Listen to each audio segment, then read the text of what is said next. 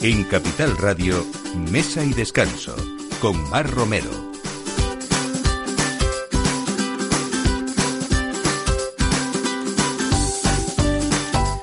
Buenos días, este es el momento de poner la mesa en Capital Radio en Mesa y Descanso. Hoy sábado 15 de febrero que ya estamos como en el Ecuador de este mes lleno de productos ricos y como siempre en este programa eh, de propuestas para divertirnos, para alimentarnos bien, para eh, temas sobre todo que nos hagan felices porque en esa alimentación saludable se implica la felicidad también y de temas muy especiales a veces de temporadas muy cortas como son los calzós, ¿no? Y sabemos que eh, en los últimos años no solamente este producto que era de origen muy catalán y en las mesas muy catalanas se ha difundido de tal manera que en Madrid tenemos citas ya que se han convertido en obligadas, esa cita gastronómica de los calzós, como es por ejemplo el restaurante Candeli. Alberto Rivera, buenos días, bienvenido. Buenos días. ¿Qué tal, Mar? Buenos días. Bueno, en Candeli ya es una cita obligada, como yo digo, no también de otros productos, vamos a hablar luego de esas jornadas periódicas que hacéis vosotros, pero los calzós es algo muy especial y además relativamente corto el tiempo en el que podemos disfrutarlos, ¿no? Sí, bueno, en Candel es tradición ya, desde que abrimos, lo hacemos todos los años, cuando, cuando es temporada, y ahora es temporada. Todavía nos quedan unos días para disfrutar, ¿no? sí, sí, todavía tenemos hasta... Bueno, en Candel las jornadas son hasta final de febrero, pero la temporada del calzot hasta bien entrado marzo todavía, todavía podemos disfrutar de ellos. Bueno, pues vamos a hablar luego de cómo es ese producto tan especial, cómo se hace y cómo resulta en la cocina o de qué manera hay que tratarlo para que los tomemos verdaderamente ricos y como debe ser, ¿no? Eh, entre los vinos especiales del mundo, si hay algo que estemos todos de acuerdo, es en el champán, sobre todo porque quizás sea una de las bebidas o de los vinos más versátiles para eh, tomar en cualquier momento y sobre todo con cualquier eh, plato. Eh, eh, con cualquier gastronomía diferente e internacional, ¿no? Tenemos hoy con nosotros a Ariane Cester. Muchas eh, buenos días, Ariane. Buenos días, Mar. Bienvenida. Es Bram Bram, embajador de Laurent Perrier, de esta casa fundada en 1812, la Maison Laurent Perrier, que hoy es conocida en todo el mundo por esa excelencia y un estilo que nació gracias a la visión de un hombre, Bernard de Nonancourt, eh, quien a partir de finales de los años 50 empezó a elaborar estos vinos de champán, sobre todo basados en la frescura, en la fineza, en el equilibrio, y de esto vamos a hablar hoy, ¿no? Exactamente, muchas gracias. Vamos a hablar sobre todo de, no solamente de ese papel pionero que ha definido siempre más allá del estilo que tiene Loren Perrier, eh, de innovador también en champán, de todos esos eh, referencias distintas, pero hoy también de novedades, ¿no? Exactamente, pero en línea con, esta filosofía. Bueno, pues vamos a hablar después de todas esas novedades que es un blog de Blanc que, nos ha traído Ariane. Ah, vamos a hablar eh, también hoy con Pilar Molestina porque en España ha aparecido una eh, se ha estrenado en Sociedad Más Vino, que es una asociación integrada por profesionales, eh, por profesionales que trabajan de forma regular y efectiva y que se dedican a la divulgación de la cultura del vino en medios de comunicación y va a entregar este año la primera edición eh, de sus primeros premios que se han definido mediante votación libre de sus socios y que con ella vamos a ver no solamente cuáles son eh, esos objetivos de, de esta asociación de, de, profesionales, de periodistas, de comunicadores y escritores especializados eh, en los medios más reputados y reconocidos del país, sino también quiénes han sido esas bodegas del año, esos personajes del año y esas iniciativas originales. Y estamos muy cerca ya cuando nos acercamos como a mediados, como estamos de febrero, eh, la gente empieza ya a, hablar de carnavales, ¿no? Ya antes de, de la Semana Santa. Ana Guerrero, buenos días, bienvenida. Hola, buenos días a todos. Cuánta tradición del carnaval y cuánta tradición en la dulcería española también, ¿no? Cuánta tradición que nos hace a todos mucho más dulces y, y más felices sobre todo, ¿no? ¿Hay mucho de fritos también en sartén en esa zona, en esa época de carnaval? Hay mucho de fritura saludable de la que vamos a hablar ahora y la vamos a, ensal a, poner en, en, su, sitio, en, su, justo sitio, ¿no? En su justo sitio como tiene que ser. Mucho de miel también, supongo. Mucho de miel, mucho de mundo árabe, mucho de, de esta España nuestra que es pues esa asociación de tres culturas maravillosas. ¿no? Bueno, pues todo esto hoy en Mesa y Descanso con este equipo, Ana de Toro en la producción y Miki Garay en la realización. Bienvenidos a Mesa y Descanso. Mesa y Descanso con Mar Romero.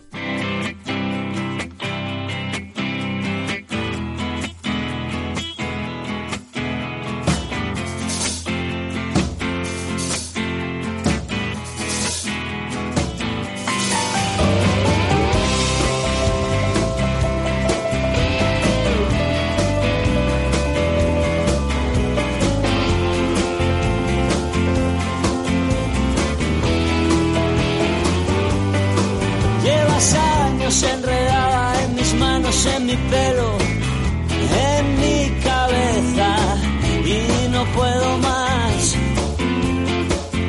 no puedo más. Debería estar cansado de tus manos, de tu pelo, de tus rarezas, pero quiero más.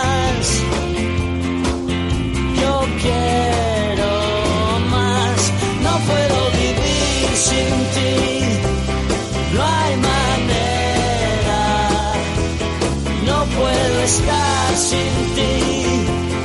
No hay manera.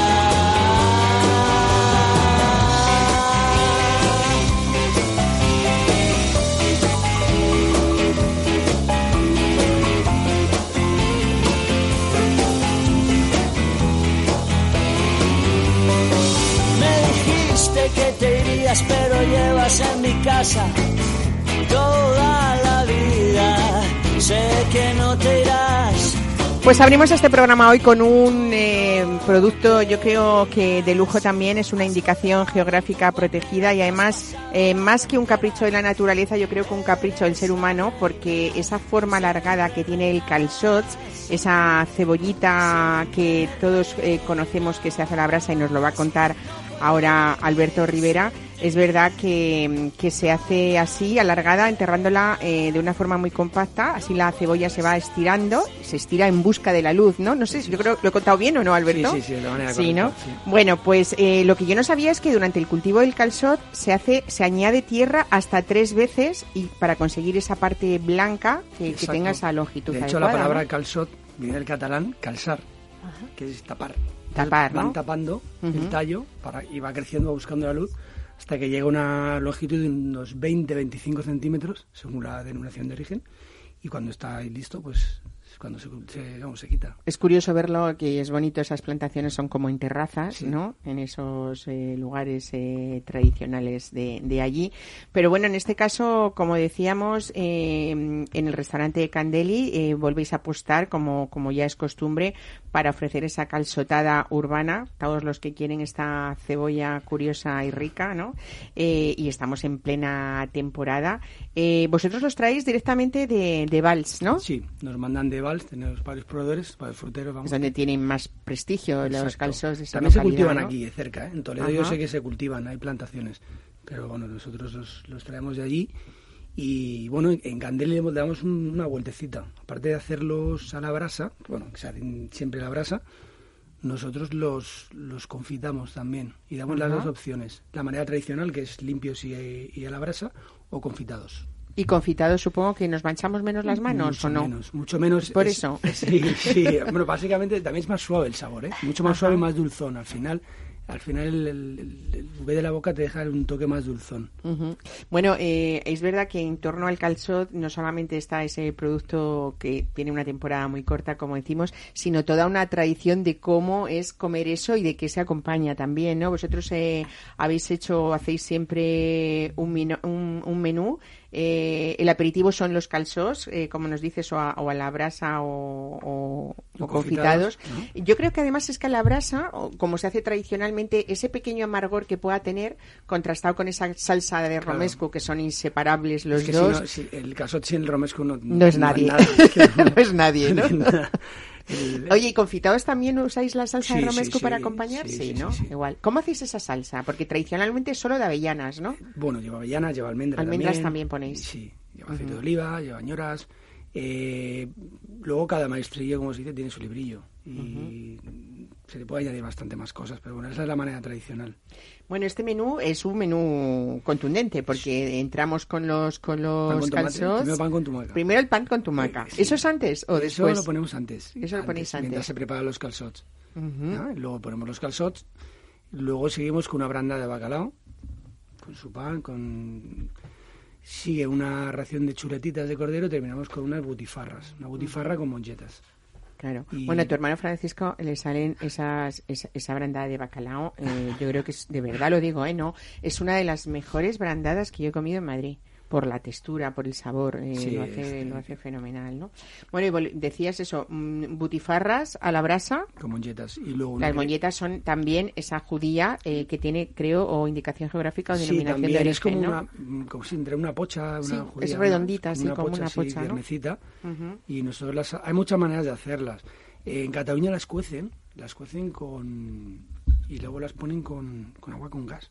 ¿Ah, sí? Sí, para la piel. Sí, sí. Para que la piel se Se quede, no se pele. sí, exacto. Yo las Entonces, monquetas las he, las he con- tomado en Cataluña, cerca de Barcelona, en esos almuerzos, eh, emulando aquellos almuerzos de campo. Se, se toman sobre las 12 de la mañana o así, y están, están buenísimas. la Nosotros las hacemos, las salteamos en la parrilla con la sartén, con un poquito de, de bacon o de, así de grasita. grasita, una grasita para que se dore y queda, queda bastante ricas. Y luego después, cordero lisado al carbón. Sí, Pero chuletitas. bueno, esto es un chuletitas. festín, lo que vosotros proponéis, ¿no? Sí, bueno, es un, es un menú en condiciones. Ajá. Para finalizar, el punto dulce. La crema catalana, Crema catalana, que lo hacéis con el azúcar quemadito, la quemadita, ¿no? todo, Como- sí. Bueno, eh, tanto la butifarra como las chuletitas las acompañáis también de un alioli muy tradicional, Sí, ¿no? alioli casero que hacemos nosotros. Bueno, eh, ¿y cómo, cómo proponéis, con qué proponéis? Porque sé que en Candeli otra de las cosas muy importantes eh, y que además eso es va de tu mano también eh, es esa importancia que, que le dais al vino, ¿no? Sí, en todos sí. vuestros platos. el, el vino, Candeli gira en torno al vino y a la parrilla. Y nosotros en las jornadas, como bien has dicho, siempre elegimos algún vino para acompañarlo. Siempre solemos escoger algún vino que le pueda gustar a todo el mundo, digamos, un vino más popular. Pero bueno, este, esta vez hemos elegido un, un Ribera del Duero, un Valtravieso Crianza, que le va muy bien todo lo que es pues parrilla, la chuletita, la butifarra, y la verdad es que está funcionando muy bien. Bueno, y hasta ahora, que ya se me saltan las lágrimas pensar en ese pan con tomaca, esos calzos, después mm, eh, el tema de la, de la butifarra a la brasa, que hablamos, es que me encanta. Eh, todo esto que estamos contando, más el cordero lechal, la crema catalana, ¿habéis puesto un precio? Muy Son- popular también, ¿no? Sí, mm, 39 euros por persona. El mínimo es para dos personas el calzot, o sea, la- el menú. Ajá. Ah. Bueno, pues yo creo que, que- que está fenomenal. Yo creo que eh, os vais moviendo también eh, en que mm, en ese a lo largo del año, en esas jornadas periódicas que hacen de Candeli un poco ese restaurante que aparte de saber que es un producto siempre sobresaliente, que vosotros intentáis disfrazarlo muy poco, ¿no? Cuando hablamos sobre todo tanto de mariscos como de, de pescados, eh, esos pimientos rojos de cristal, ¿no? Sí, que, que merecen por sí solos unas, unas jornadas, ¿no? Eh, últimamente también esos cortes de, de carnes, De carne, como, sí. como el tebón, ¿no? Que Sí, alguna vez hemos hablado de ello. Exacto. Sí, las jornadas que hacemos gastronómicas, si son, solemos hacerlas eh, siempre en temporada, pues como ha dicho, pimiento de cristal solo cuando es temporada, pero luego jugamos un poco con, con los diferentes tipos de productos que tenemos, pues tan de mariscos, de la ostra, cortes de carne y Los carabineros. En. Candeli hay que nombrar Sí, carabineros. carabinero a la ¿eh? brasa, a la O sea, parrilla. si no, Sí. carabineros y Candeli es como, como las, Sí. como el pan tumaca y los calzos, o como el, como, como- el romesco y, sí. y- y los calzos, ¿no? Es verdad que, que el producto siempre ha sido excelente, es algo que desde que abristeis, por cierto, ¿cuántos años lleváis ya? Llevamos ya cuatro y medio. Cuatro años y medio, ¿eh? aquí tiempo, en, sí. en- en pleno, en la calle Ponzano. Eh, es verdad que todas estas eh, jornadas las habéis pensado siempre pues para que el cliente o quien no os conozca todavía y os visite pueda apreciar esa calidad del, del producto que vosotros destacáis siempre y disfrutar pues tanto de un almuerzo o de una cena con esos ingredientes pues de calidad, sabrosos. Y luego lo que tú decías, que Candeli es vino y son brasas, porque quizás sea la manera de resaltar ese producto sin demasiados disfraces, ¿no? Sí, por Que- al final eh, la parrilla, la brasa, digamos, eh, te, va, te va a desenmascarar ese producto es bueno o no. No hace falta tocarlo mucho. El producto cuando menos lo toques, si es bueno, mejor. Y la parrilla al final saca lo bueno. Si el producto es malo, la parrilla no lo va a aguantar. Claro. Entonces, nosotros, así vamos, Ca- Candeli gira en, torno a la parrilla. Hay una oferta habitual también de esa cocina tradicional, insisto, con el mejor Sí. eh, producto siempre. Por ahí podemos encontrar ese rape de tripa negra que es una pasada siempre, Sierra ¿no? de rodaballos. Y luego, pues ahora temporada de guisos también. Nosotros reivindicamos mucho nuestros nuestros guisos de toda la vida. ¿no? Y, y ahora estamos también en época de, de guisos. Ujú. A mí me encanta entrar, ver esas mesas altas y empezar a tapear con amigos, que yo creo que, que es una buena entrada para conocer toda esa oferta de, de Candeli, ¿no? Eh, hay una curiosidad que yo tengo, porque me han contado que hacéis eh, el solomillo, proponéis tres maneras diferentes de comerlo. Cuéntanos esto. Solomillo, lo- sí, lo hacemos de, manera diferente. Lo podéis tomar eh, a la brasa, el primero. Luego lo hacemos en taquitos, lo salteamos con un jugo de carne que hacemos nosotros. Y luego el stick tartar, que es un clásico también de Candeli. El stick tartar lo cortamos a cuchillo al momento delante del cliente y lo preparamos la manera tradicional y la verdad que es un plato de, de toda la vida que es que nosotros es de los platos que más que más la gente lo demanda, tanto en la para picar o la gente que le gusta compartir en la mesa. Porque es alucinante que un producto que es cárnico, absolutamente cárnico, sepa tan poco a carne, ¿no? O sea, al final el stick tartar a los a los que no somos muy amantes del chuletón o de estas estos sabores a carne es maravilloso porque nos aporta la proteína necesaria, un sabor dulce, tranquilo, suave. Para mí el stick tartar es mi gran compañero en, en bueno, las hay, comidas hay lugares como Gandeli que se hace muy bien y, y- y, eh, contrariamente a lo, a lo que uno pueda pensar que sepa carne cruda, eh, no tiene No nada tiene nada que ver, no, luego aparte el, el secreto es cortarlo al momento. yo Ya, creo. Claro. Porque no es- Y a cuchillito a y- cuchillo, si no, No se para que no se nada, oxide, porque no se si lo dejas oxida. cortado al final se oxida. El hombre, la carne tiene que ser de buena calidad, claro, Ujú. pero luego el importante es cortar el cuchillo al momento y luego el, el aderezo que tú le pongas también. Claro. Yo creo que lo bueno de Candeli, aparte de tener esos platos eh, tradicionales y que siempre están a lo largo del año, es verdad que siempre es distinto precisamente por ese producto de temporada o de estricta temporada que vosotros Sí, eh, la- siempre buscáis, ¿no? La estacionalidad marca nuestra cocina. Eso sí, yo creo que es una máxima porque al final te, te va a dar la- en el momento óptimo cada producto. Si tú coges producto que no es de temporada, al final no, no estás optimizando, digamos, ese, ese sabor, ese producto. Entonces es, es fundamental, yo creo. Ujú. Bueno, hablabas de esos cuatro años y pico que lleváis y es verdad que estando en una de las zonas más gastronómicas de Madrid, eh, os habéis hecho un hueco importantísimo. eh, destacando, bueno, sobre todo porque en una zona así tan grande hay de todo, ¿no? Y hay ofertas de todo tipo. Pero es verdad que Candeli se ha hecho ese hueco importante, sobre todo por la calidad del producto y Es que por estos ese chicos vienen todo, de ¿no? muy larga tradición, ¿no? Claro, y claro. esto saben mucho, Sí, el mar, claro. o sea, ha habido ahí eh, una familia. Sí, ha habido- ha habido es un- que es que Alberto se ha, se ha criado entre Sí, entre restaurantes, ¿no? Por decirlo Ha así. habido un buen training, sí, Claro, sí, que eso que importa, claro. Y saben mucho y lo Esa hacen muy formación bien, es importantísima. Bueno, hablamos del grupo Otter, que no no No, no, no, es tu tío, ¿no? Sí, Eh, Gerardo, sí, eh, mi maestro, vamos. claro. He aprendido desde... Y uno siempre es agradecido, debe ser, hombre, ¿no? Con que- le ha, con que le ha enseñado, ¿no? Sí. Bueno, eh, aparte de, de- de tu hermano Francisco, que es el que está en cocina y tú en sala, es verdad que, que, que él también es sumiller, igual que tú. Sí. Y, y también es- hablamos siempre de que en Candeli, decía yo antes, que el vino es un punto muy fuerte, Sí, eh, sobre todo porque eh, yo creo que, mm, que hacéis una, un recorrido importante por todas las denominaciones de origen españolas eh, en vuestra bodega y hay un precisamente un apartado eh, muy querido por vosotros que es el champán, ¿no? Sí, bueno, el yo le he comentado a ella que, somos amantes del champán. Yo soy un apasionado, vamos, Sí, ¿no? del champán. Sí, sí, sí. Con todos esos productos que hablamos de Candeli, y le decía, decía yo antes presentando a Ariane Cester que, eh, que es verdad que es una de las bebidas eh, pues más, más fáciles en el sentido de, de, de poder mm, de Maridar, maridar y armonizar, ¿no? Es el comodín perfecto Sí. en, en la No, y, gastronomía, y ¿no? lo puedes beber a cual, o sea, lo puedes tomar en un aperitivo, en una cena, en una comida, solo, acompañado, eh, con una carne, con un pescado, con, con todo. Con- Bueno, todos los vinos de Candeli, que esto es importante contarlo, pueden comprarse para llevar a Sí. precio de tienda, ¿no? sí, Eso está genial. un- la carta tenemos dos apartados, el precio por, ponemos precio por descorche, porque en el restaurante tiene un precio y lo puedes llevar a casa por, por un poquito menos. Y entonces, la verdad es que mm, lo hicimos un poco para fomentar el consumo del vino, porque al final Ponceno es una calle muy de caña, muy de, de aperitivo. Y la verdad es que, sobre todo los vecinos que Lo nos agradecen, conocen, sí, ¿no? sí, no, tenemos que vienen y, oye, ¿qué me puedo llevar hoy? ¿Qué, qué tienes nuevo? Tal, o el que le gusta, oye, me voy a llevar tres de esto, guárdame tres, cuatro. Y es una manera también incluso de, de- de enseñar esa honradez eh, del profesional que lo que cobra es un precio de tienda y el descorche, lógicamente, que es el servicio de mesa, Sí, ¿no? sí. Pero eso está genial. Bueno, pues nada, ya lo saben, no se pierdan estas jornadas hasta últimos de febrero en Candeli del Hasta finales, Calzot. sí. Y si no llegaran, pues sepan que siempre hay algún producto que destacar ¿eh? y siempre van a disfrutar mucho de, de, bueno, pues de esa profesionalidad y de ese respeto, sobre todo a esa estacionalidad que nos decía Alberto Rivera. Muchas gracias. Gracias, Quédate Mar. si te apetece, ¿eh? Sí, porque sí, vamos a hablar y a disfrutar de, de este champán histórico, ¿no? De Sí, esta, sí. de esta mesón maravillosa. Mesa y descanso. Capital Radio.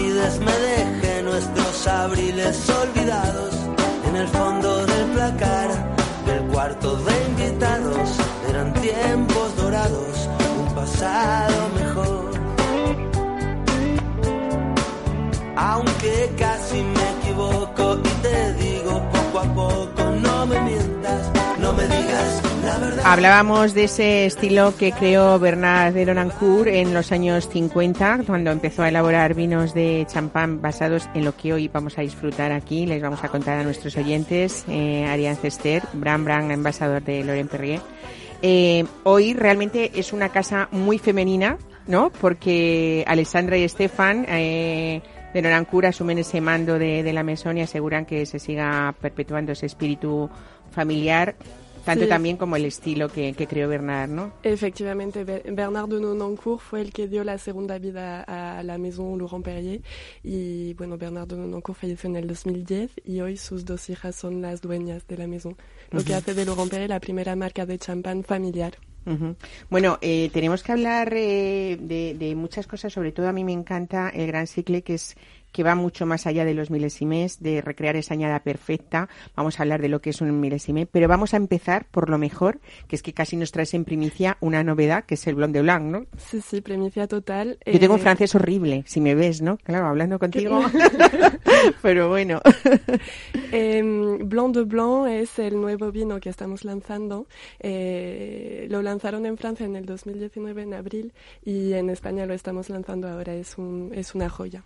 Cuéntanos, ¿qué tenemos delante hoy aquí? Es un Blanc de Blanc Brut Nature. Blanc de Blanc quiere decir un blanco de blanco. Es un vino Blanco de uvas blancas. elaborado con uvas blancas y en champán uva blanca es Chardonnay. Chardonnay. La Chardonnay es una uva muy cara en champán porque es muy difícil de, de madurar. Eh, es una uva muy exclusiva y sobre todo que hace vinos que tienen esa, mm, esa perfección a la hora de, de, de envejecer. Un vino elaborado con Chardonnay envejece muy bien porque la, la uva desarrolla aromas muy agradables. Eh, Laurent Perrier es una maison de champagne eh, marcada por el concepto de innovación. Bernard de Nonancourt fue un gran innovador y, y creó un champán de prestigio eh, elaborado con tres añadas diferentes, tres milésimes diferentes en los años 50. Elaboró una cuvée rosé, un champán rosado con una base de maceración que eso no se hacía en los años 60. Luego elaboró un champán sin, eh, sin azúcar, Ultra Brut se llama, y en el 2019 Laurent Perrier vuelve a asumir ese aspecto innovador con un Blanc de Blanc Brut Nature, es decir, un Blanc de Blanc sin azúcar añadido, y aquí la idea es desvelar facetas de la Chardonnay que a lo mejor no se conocen muy bien y sobre todo eh, con notas de limón, ligeramente amargos. Eh, es un champán muy, muy inusual, muy diferente y, y bueno, yo creo que es una joya. Hablábamos antes de esas costumbres y lo importante que es la, temperatura en, los vinos y, y- por supuesto en el champán. Dependiendo de qué champán estemos eh, tomando, Arián, eh, tenemos que considerar que pueden ser temperaturas diferentes. Sí, en general, para un champán la temperatura ideal es entre 8 y 10 grados. Un poquito más de lo que se suele degustar en champán en España, donde la gente le encanta el champán muy frío. No, en, en Francia solemos degustar el champán entre 8 y 10 grados, que son más o menos 30 minutos en una cubitera con hielo y agua. Em, los vinos más complejos, más finos, con más envejecimiento, por ejemplo Blanc de Blanc, que ha envejecido durante siete años en bodega, son vinos que em, se desvelan mucho mejor con una temperatura ligeramente más alta, entre 10 y 12 grados, por ejemplo. Ajá. Es eh, una manera eh, de saber todas esas cualidades y de ver cómo es esa perfección sin que el frío corrija efectos, ¿no? Sí, Más o menos. Bueno, eh, ¿con qué? Bueno, iba a decir, ¿con qué vamos a tomar el Blanc de Blanc? Con, lo- con lo que queramos, ¿no? Pero lo ideal en esta, eh, en esta hora, que, que estamos ya eh, a la una y media prácticamente, casi, eh, con una ¿cuál sería el aperitivo perfecto, por ejemplo, Alberto, para ti? Bueno, con esto yo me comí unas ostras ahora mismo. Unas ostras maravillosas, ¿no? Y un este jamón champán, ibérico un también. ¿no? También, pero mm, Menos. menos. Yo diría más bien unas ostras. Por la salinidad. eh, sí, por la salinidad. Unas angulas, eh, unas vieiras mm, con un poquito de, de limón. eh, Eso en yo- España sabes cómo se llama. Morro fino.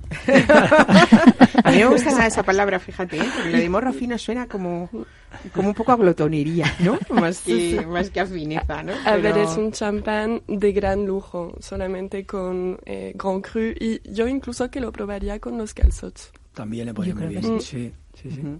Bueno, en los Reperrier eh, es verdad que se ha defendido toda la vida el uso del acero en las elaboraciones. Se distancia de, de la madera y de esos champanes oxidativos que hay en otras marcas, ¿no?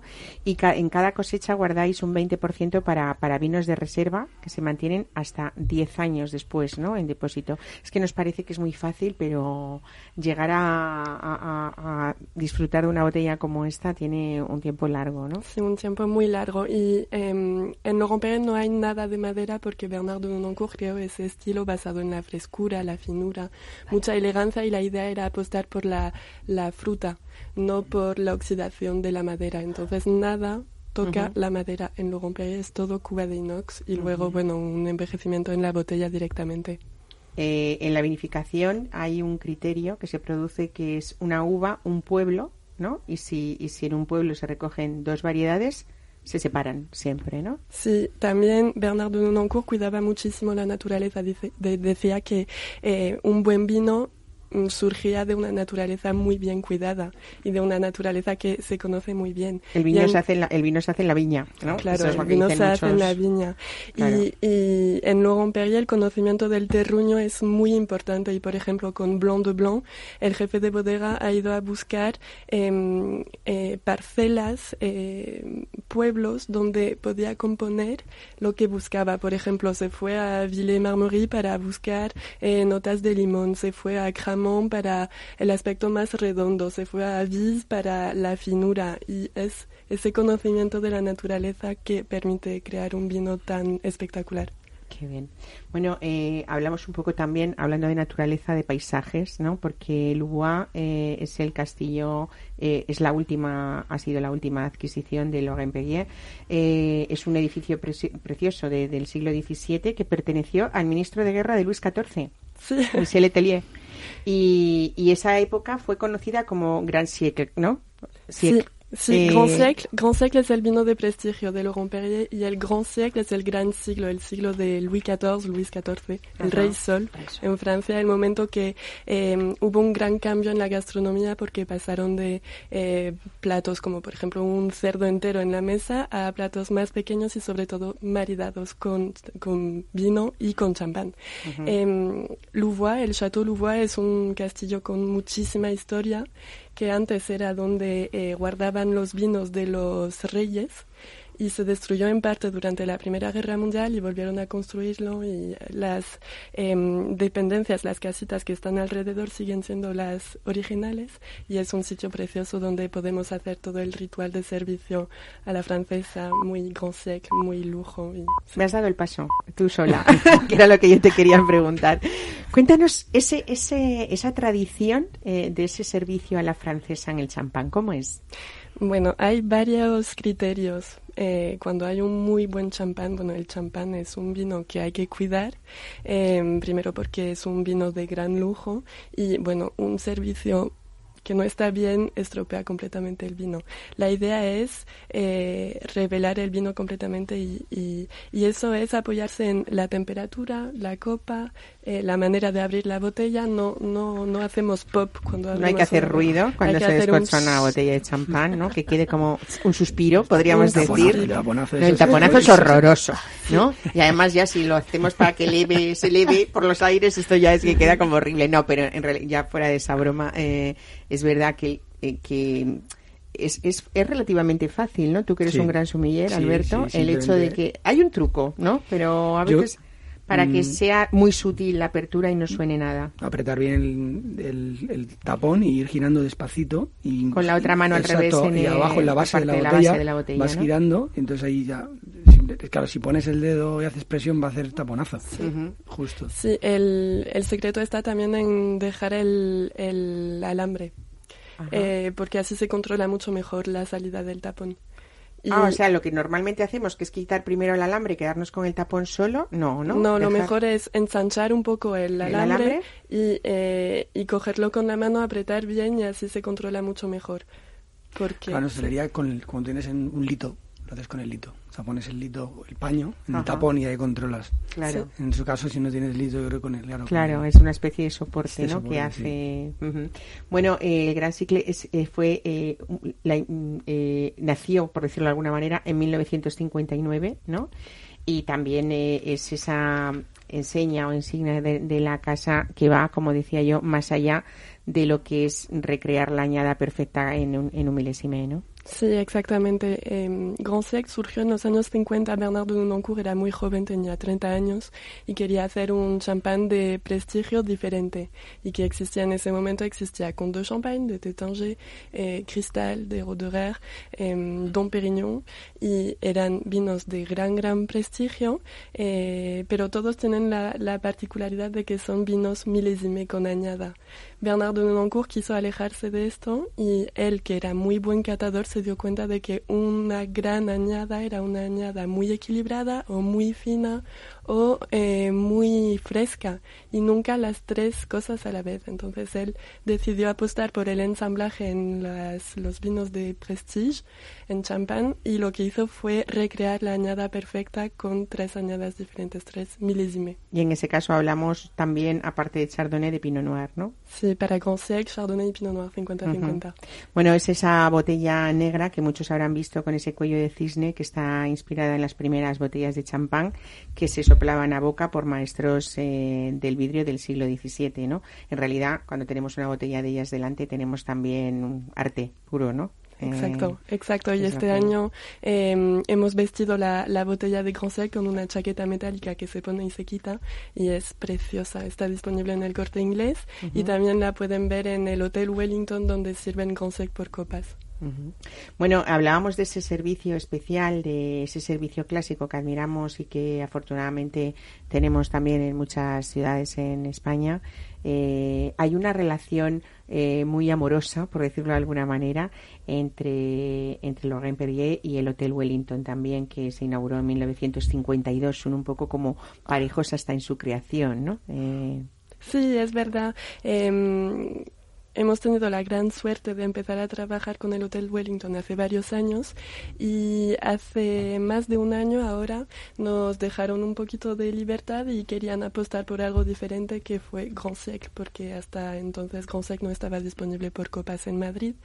Y la idea ha sido trabajar de la mano con ellos y eh, la verdad es que eh, es un espectáculo el- la profesionalidad de los camareros, de los metres allí que, que sirven tan bien eh, Grand Sec y que lo hacen exactamente eh, a la francesa, como lo decíamos, con la temperatura ideal, la manera de abrir la botella, con un maridaje y sí. lo que antes era el bar inglés se ha convertido en el bar Grand Cycle, ¿no? Eh, y, y bueno, es uno de los lugares más, más emblemáticos del hotel, también un punto de referencia pues para todo el que quiere ir a un lugar muy especial dentro de, de Madrid, ¿no? De los mentideros de la villa, que se dice, ¿no? Es que eh, al final, fíjate tú cómo la energía y la y el Son corazón, sinergias, son y el sinergias, corazón ¿no? es fundamental.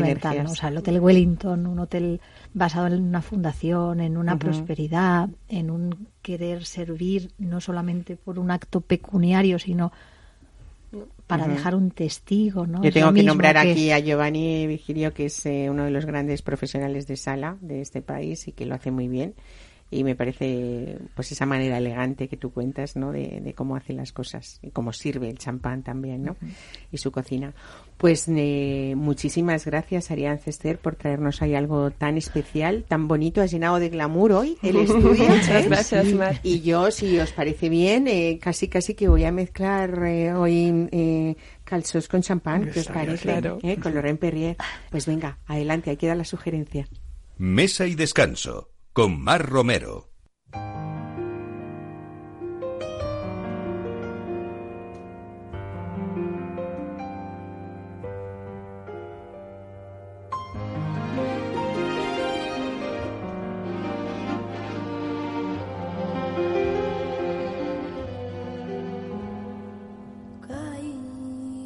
Por la madrugada, como me huele al sal, caí. Que se despierta por la mañana, me llena el cielo de gaditana. caí, caí por la madrugada, como me huele al sal y caí, caí, que se despierta por la mañana, la llana al cielo de gaditana, las niñas bailan y en luna con su vestido bordado de espuma y caí.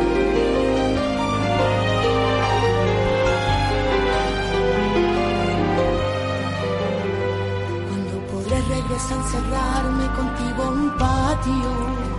Pues como les comentábamos al principio del programa, ah, vamos a, vamos a hablar de Más Vino, que se estrena en sociedad con sus primeros premios anuales. Pilar Molestina es la presidenta de esta asociación integrada, de momento por, y no es poco, de unos 32 profesionales en diferentes facetas de la comunicación del vino, entre los que se cuentan pues los responsables de cuatro de las seis guías de vinos de referencia que se publican en España, otras dos de carácter más restringido y, por supuesto, medios de gran difusión junto a otros especializados. Pilar Molestina, buenos días, presidenta de Más Vino. Muy buenas, Mar, ¿qué tal estás? Pues muy bien, eh, me encanta hablar en este programa de esta asociación vino. de vino sobre todo, que hablamos siempre, eso es imprescindible en mesa y descanso, pero sobre todo de esa asociación que decíamos que se estrena en sociedad, pero que desde luego lleváis eh, ya con un origen que tiene ya años, ¿no? Hasta ahora que se ha hecho realidad, por lo menos para el Eh, público mira, en general, esto, ¿no? esto es como todas, como todas las cosas. Empieza un poco por casualidad, eh, en conversaciones con colegas, tendríamos que hacer algo, el tendríamos, y como buenos españoles todos tendríamos, ya sabes tú que algún día el tendríamos, eh, llega. y efectivamente llegó, nos dimos, organizamos la asociación entre los profesionales que vivimos de escribir de vino, y mira, poquito a poco vamos creciendo, empezamos ya las actividades y este año pues empezamos dando unos premios a gente que de algún modo consideramos que ha destacado en el sector. Bueno, eh, es verdad que mm, habrá personas que puedan decir que son unos premios más, pero tenemos que decir que esos premios, aparte de estar pensados, sí que se sustentan sobre todo en el, en el criterio de estos eh, profesionales que llevan toda la vida hablando o escribiendo de vino, comunicando el vino. Y sobre todo una de las cosas que sí que me gusta destacar, Pilar, es que en Más Vino eh, cabe todo profesional que esté actualmente ejerciendo y que de verdad tenga un medio de divulgación de lo que es el mundo del vino, ¿no? Eso, eso es, queremos que sea la diferenciación, porque hay muchísimas asociaciones en el sector, cofradías, asociaciones que están estupendamente bien, pero es mucho más diverso. Hay, en muchas de ellas, pues hay distribuidores, eh, sumilleres, gente del sector que colabora en distintos medios ocasionalmente, gente que efectivamente escribe de vino, y nosotros lo que queríamos era hacer algo específico, específico de medios. Eres periodista, escribes de vino y tienes un medio y regularmente estás colaborando en el medio, pues más que invitado a participar en nuestra asociación. Claro, es, no se trata de un club cerrado, está abierto a la admisión de esos no, nuevos no. integrantes, pero es verdad que es una entidad que, que nace pues para favorecer esa comunicación honesta y veraz Claro. en beneficio del lector, ¿no? Del Claro, lector y del interesado de- en el mundo del vino. Exacto, exa- exactamente eso es. Eh, ser especializada en el momento en que realmente hacemos esto. Tocamos algunos palos de gastronomía también y algo de turismo o enoturismo, pero vamos, lo nuestro es el vino. Entonces, eso es lo que nos une y sobre lo que escribimos, hablamos y transmitimos. Entonces, la asociación era como de cajón, algo que realmente estuviéramos todos involucrados, pero con regularidad. Claro. sea, Bueno, cosa- pues ese palmarés de, de periodistas ha definido mediante votación libre esa, esos primeros Sí. eh, premios más vino que van a ser este Sí, año. sí. Y que cuéntanos qué han sido, por ejemplo, el personaje del año. Mira, personaje del año este año es que no podía ser de otro modo y casi te diría de forma unánime. El premio lo ha obtenido Almudena Alberca, que es una enóloga que trabaja en Rueda, en Ribera del Duero. En fin, lo importante es que es una mujer que tiene una labor, está desarrollando una cosa seria de contenido, pero además es la primera mujer que ha obtenido el título de Master of Wine en España. Claro. Eh, es un título concedido por, por- es una academia inglesa que da, digamos, es de los más prestigiosos, o, o diría el más prestigioso y de reconocimiento que hay a nivel mundial. Y claro, es un honor para ella, para nosotros tener una colega del sector que haya accedido a esto y requiere muchísimo esfuerzo. O sea, Desde luego, estoy hablando desde de luego. estudios muy serios, con unas pruebas bastante rigurosas, con lo cual todos encantados por ella y ella, pues mira, no podía ser más que el personaje de este año. Bueno, no vamos a ir repasando uno a uno, pero sí decir, por ejemplo, que hay un premio más vino a la comunicación para, para José Hidalgo Tagores, que yo creo que Sí. es esa labor comunicadora y de divulgación que ha hecho, eh, Sí, pues es- como es, mira, pocos, ¿no? la labor de Pepe es, un- es, es muy importante, es, es realmente un maestro. Él es enólogo, que es su principal actividad, pero en ningún momento ha dejado de escribir tanto temas periodísticos como tratados y libros y cosas bastante serias. De hecho, el premio esto se lo damos por el- la revisión que ha hecho de su tratado de enología, que es un absoluto obligado en el sector para entender lo que es esto. Y además en un- está actualizado, está ampliado en un lenguaje que es que, es que da gusto leerlo. Claro si hablamos de comunicadores, Pepe Hidalgo es el number one. Exactamente. Bueno, pues después hay otros premios como la iniciativa más original en la Cata del Barrio de la Estación, que hemos hablado aquí muchas veces de esa iniciativa, de esa labor relevante y original que han desarrollado en el campo del enoturismo. sí, sí. Estreno en sociedad. con imaginación. Eso es. Estreno en Sociedad Casa Agrícola por la clara consolidación que va adquiriendo ese proyecto natural de Pepe Mendoza. Eh, Verso libre a Raúl Pérez, porque sí que es verdad que hay que reconocer esa labor independiente que está desarrollando en una. Es claramente el verso libre del Claro, sector. es, es la elaboración de, de vinos de forma personal, que es la de Raúl Pérez, ¿no?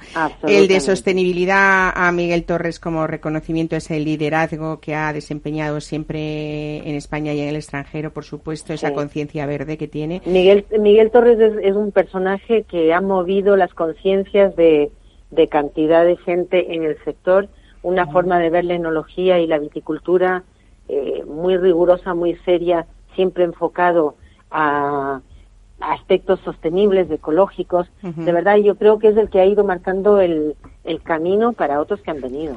Claro que sí. Y, Y lo- y además lo ha aplicado, o sea, no es solamente teoría. Eso es en verdad. sus bodegas tienes, bueno, hay que seguirlo. Y es interesante seguirlo y verlo y comprobarlo, porque es que realmente es, es un ejemplo. ¿eh? Pues Pilar en Más Vino también habéis sido un poco atrevidos, diría yo, porque hay un premio Más Vino que se llama Viña Ardores, me encanta el nombre, es lo que produce ardor, que es Sí, todo lo contrario a, a lo que debe ser de el mundo del vino, ardor de alma a veces, aparte de estómago, y se lo habéis Sí. dado, podemos decirlo, ¿no? También, Eh, no sé cómo se van a tomar esto, pero eh, siempre hemos hablado de que eh, en, en el- en el- en otros premios como el premio Limón y premio Naranja, a veces el premio Limón la, Limón la gente se enfadaba muchísimo y con los años lo que han hecho ha sido ir y recoger ese premio que, que, que, bueno que es una labor que además es un poco el punto del toque de atención, ¿no? De cuidado que hay que mejorar, ¿no? sí, sí. Y en este caso se no, lo no, mira, esto hay que tomárselo con humor porque yo creo que en realidad no queremos castigar así claramente a nadie. Y hemos dado el premio Viñardores a la Confederación de Empresarios de Hostelería eh, españoles que, que aglutina a los empresarios que se dedican al sector. Pero en realidad lo que estamos es pegándole un coscorrón en la cabeza, un capón, de verdad, una llamada de atención, no a todos, evidentemente, porque esto no es general, pero hay mucha gente que no contribuye, muchos establecimientos que no contribuyen a dar valor al vino. Eh, se pasan en, en, en el precio, eh, se pasan en, en, en la selección o, o por muy O no llegan. restrictivo. No llegan en la no, selección. No colaboran, no, no ayudan, no ayudan. Claro. Entonces, pues es que si quieres primero sacarle el mismo margen a la lechuga que al vino, pues eh, en fin, No puede tenemos que hablar de algo. Claro. Si no eres capaz de salir de Rioja, Rivera y Rueda, habría que mirárselo porque hay que verlo. Mm. Así, pequeños detalles que tú vas diciendo, a este le pasa este, a- al otro le pasa lo otro. En realidad a todos pequeñas peguitas y podíamos haber castigado a, a restaurantes o a sumilleres con nombre y apellido. Pero no queríamos hacer eso. Claro, queríamos claro. realmente dar un sacudón y decir, oye, por favor, atención, que el vino tiene un valor per se, Claro hay que que, sí. darle el sitio que le corresponde, pero no queremos señalar a nadie. Bueno, pues resumiendo al final- Pues hemos señalado a la Confederación. Claro, pues el premio más vino de Villardores va a ser para dar pequeños toques de atención y sobre todo lo más importante es buscar eh, la mejora ¿eh? en todos los aspectos Sí, en todos los sectores Exacto, exacto. y sobre todo también eh, hay que felicitar a Más Vino porque al final lo que lo que quiere es ese compromiso, ¿no? Con el mundo del vino y lo que busca. Sí. Así que. Sí, sí, nuestra historia es destacar y señalar a los que lo hacen muy bien y dar pequeños toques de atención que hay que recibirlos con humor, del mismo modo que y con la misma intención que le estamos dando a aquellos que, que no están colaborando. Es un patrimonio de nuestro, es una forma de vida, es muchas familias viviendo de esto, es que hay una responsabilidad. Claro que sí. Yo creo que hay que estar Hay un una poco historia ¿eh? y una economía que hay que defender desde Por todos los puntos de vista. Pues Pilar Molestina, presidenta de Más Vino, ¿eh? compañera y gran periodista, sobre todo comprometida con este mundo siempre. Así que muchísimas gracias hoy por estar con nosotros y contárnoslo. Un abrazo A y buen fin de semana. Muchísimas gracias. Chao. Un abrazo. Mesa y descanso. Capital Radio.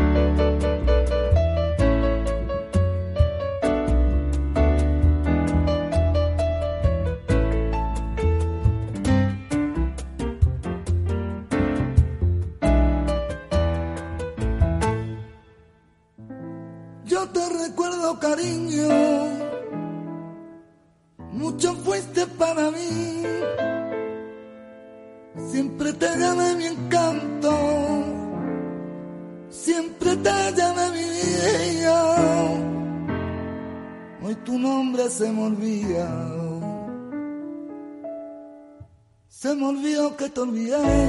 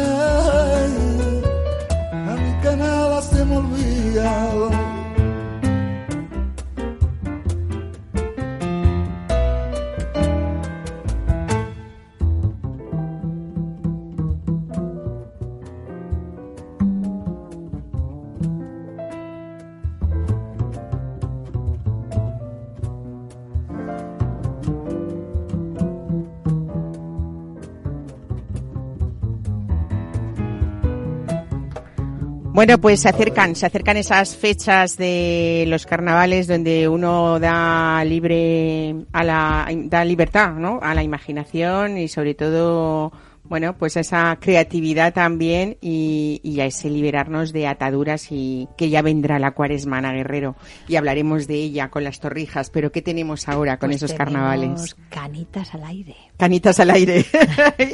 ¿Y en qué se traducen esas canitas al aire? Bueno, yo creo que es el momento del año en el que más, más fiestas y más liber- liberación. Llega la primavera, que al final es lo que importa, Estamos ¿no? La gente la se quita un poco la, la manta o la capa de invierno triste y es eh, un poco Sí, celebramos motivo, las, ¿no? bueno, las fiestas paganas, las que las, las famosas fiestas romanas paganas en las que se le daba un poco de, de protagonismo, ¿no? A la lujuria, a un poco a esa locura, rememorar eh, tradiciones, bueno, pues basadas en, en, en ese, ese- esa necesidad que tenemos, ¿no? También de sacar hacia afuera pasiones, grandes pasiones, grandes y estas son las las cupernales, ¿no? Es cuando estamos rememorando a Rómulo y Remo también por otra parte, como iban hacia a los bosques, ¿no? Y, y les dejaban a los jóvenes allí que se desfogaran de aquella manera, ¿no? Y luego les reunían en tradiciones muy divertidas donde se bebía, también Baco es protagonista, ¿no? Y en- de aquello de aquello el carnaval, ¿no? Eh, De, de allí nace el carnaval que luego se exporta hacia América y que Brasil con sus desnudos, porque los desnudos eran fundamentales en el carnaval, era el momento de lo que decías tú, quitarse la manta y desnudarnos física Y mentalmente. mentalmente y espiritualmente, espiritualmente, ¿no? también. Era el momento de sacar tú, tu yo oculto, ¿no? Tu, tu parte más, más reservada, ¿no? Y sacarla y mostrarla. Esto directamente en Brasil lo vimos, como, como lo cogieron, como absorbieron una tradición que les venía el pelo, ¿no? Y, y de ahí el tun tun tum tun tun turum. Pero en España tenemos inmensas tradiciones y nos lo vamos a pasar fenomenal comiendo y bebiendo. ¿eh? Se traduce gastronómicamente, en el caso de la dulcería tradicional, en... Pues mira, las vicas gallegas, los frisuelos, las filloas, las flores de carnaval en el sur con esa forma muy, muy de azulejo de andalusí, flores de sartén, ¿no? De flores de sartén. Qué bonitas son. Las orejas de carnaval, emulando también a la oreja y a las orejas que luego veremos también en el carnaval veneciano, ¿no? O sea, esas formas así un poco carnavalescas al final. ¿Qué más tenemos? El bollo preñado empieza ahora, es cuando empieza con la fiesta de las matronas en, en, en Avilés. Eh, ¿Qué más? ¿Qué más os puedo En contar? la zona de Salamanca hay mucho el tema de los hornazos, Bueno, el ¿no? hornazo llegará Bueno, más ya tarde. viene más tarde después el con hornazo la llegará Pascua, ¿no? cuando aquel hablaremos ya de- del, del padre del padre putas, ¿no? Y de y de esa tremenda tradición, ¿no? En la cual eh, a las, Las prostitutas en las alejaba, ¿no? ¿no? Las Pero eso en cuando lleguemos ¡up! Cuando lleguemos a la cuaresma. hablaremos de él y de su jolín. A mí me duele esa tradición mucho, pero bueno, es la que es y es la que hay. ¿Qué más os voy a contar? Para pues quien no conozca el carnaval español, eh, ¿qué tiene que pedir en, en- en lugares tan emblemáticos y tan y, y tan respetuosos? Hablábamos antes con Alberto Rivera de esa mm, eh, respeto por la por la temporalidad, por la estacionalidad.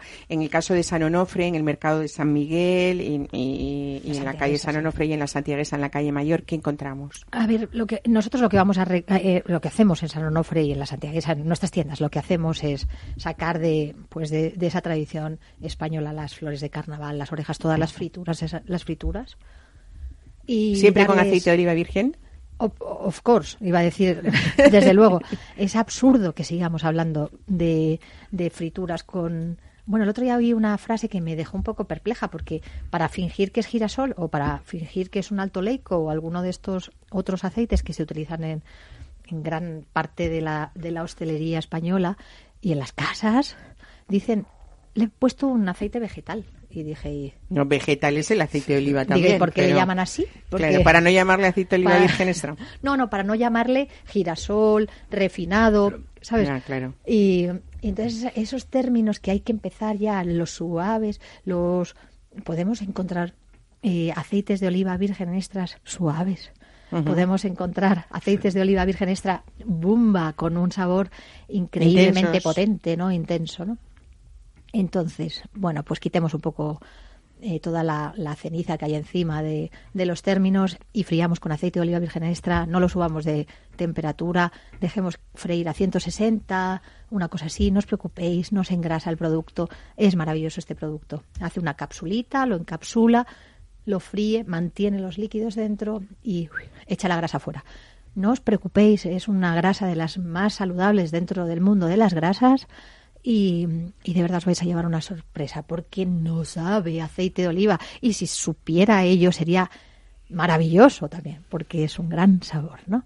Bueno, Tenemos pues- tantas variedades para tantos tipos de alimentos que posiblemente encontremos la que es ideal para los dulces sin que sepa a ese aceite. Y, y ya de paso, pues nos metemos ahí un poquito, ponemos un granito de arena en esto de la sostenibilidad y nos damos cuenta que un 20% del, del olivo español está muriendo o ya está muerto y que sin el olivo nos vamos a ir a, a- nos vamos a convertir en un desierto absoluto, ¿no? Y entonces, pues ya desde aquí también un poquito a todos nosotros, ¿no? Que cuando vamos a la compra, pues antes Pongamos hablaba esta mujer de no es lo mismo una lechuga que que un vino. Pues yo diría que a la lechuga le demos muchísima importancia y que quitemos de la compra de la, de la compra un refresco, por ejemplo, que lleva una proporción de azúcar enorme para que luego los pasteleros, en el momento débil, no, en el momento del placer, que estamos ahí arriba, en la, en la cúspide de la pirámide, pues podamos otorgar un poquito de placer, un poquito de azúcar que en la dieta mediterránea es necesaria y que no nos va a hacer tanto daño. Entonces, quitemos absurdos de la, de la cesta de la compra, compremos aceite de oliva virgen extra, comamos mejor, menos, menos cosas industriales, ¿no? Mucho y más menos. artesano, todo. intentemos empezar a cocinar. Tenemos las mejores cocinas de la historia de las cocinas domésticas, no, no industriales.